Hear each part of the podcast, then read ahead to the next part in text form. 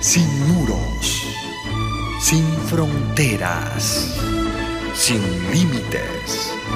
Radio Mundial Adventista, más que una radio, sembramos esperanza.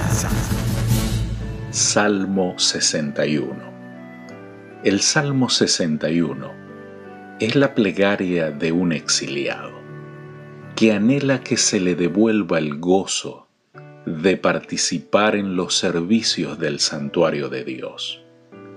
Algunos comentadores creen que David quizá lo compuso mientras estaba en el exilio durante la rebelión de Axalón, su hijo. Se dice que esta hermosa plegaria en verso se cantaba diariamente en el culto matutino en los primeros tiempos de la iglesia cristiana. Versos 1 al 4. Oye, oh Dios, mi clamor. A mi oración atiende. Desde el cabo de la tierra clamaré a ti.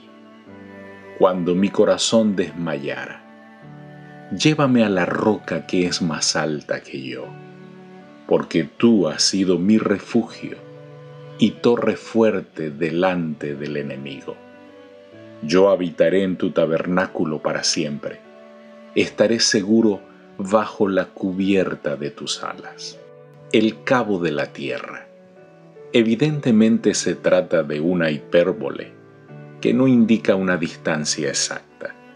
Es posible que el lenguaje refleje el estado mental del autor el poeta describe vívidamente su sensación de alejamiento del santuario.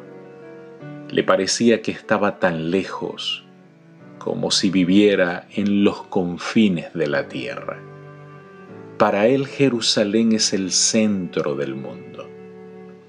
Cuando utiliza la expresión desmayare, esté débil o quizá desanimado la roca es más alta que yo.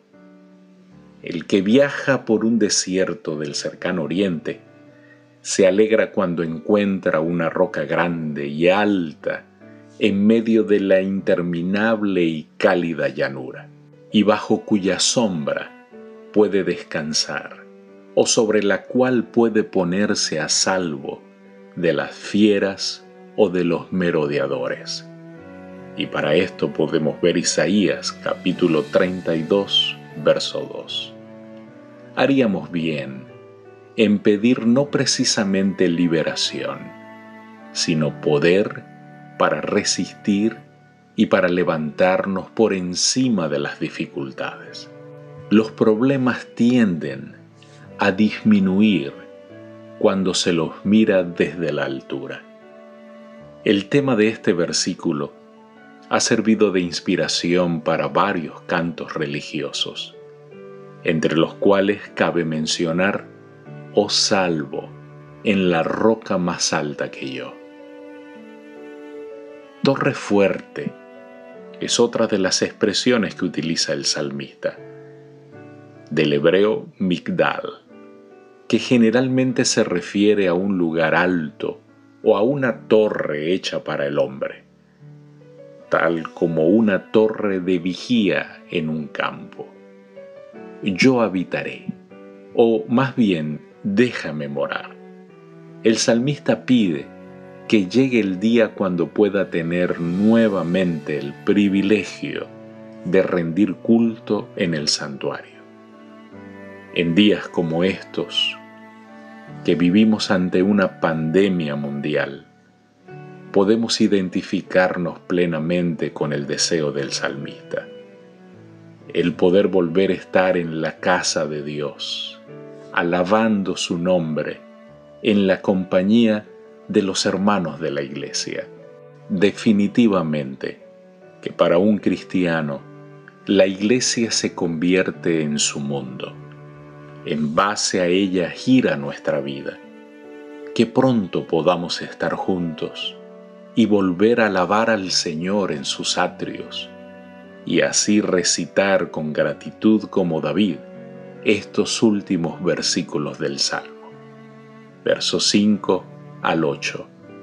Porque tú, oh Dios, has oído mis votos, me has dado la heredad de los que temen tu nombre. Días sobre días añadirás al rey, sus años serán como generación y generación.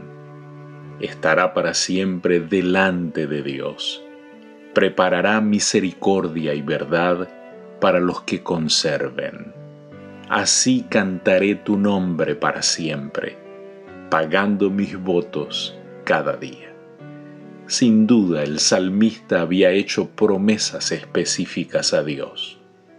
Le parecía como que él, teniéndolas en cuenta, se sintiera con suficiente valor para insistir en sus pedidos. Con toda confianza, el salmista ruega que la providencia de Dios extienda la vida del rey. El salmo termina expresando el profundo anhelo del salmista de participar en el servicio y el culto a Dios. Querido Dios, danos la oportunidad de volver a congregarnos en tus atrios para alabarte en la compañía de los santos. Te lo pedimos en Jesús. Amén. Dios te bendiga.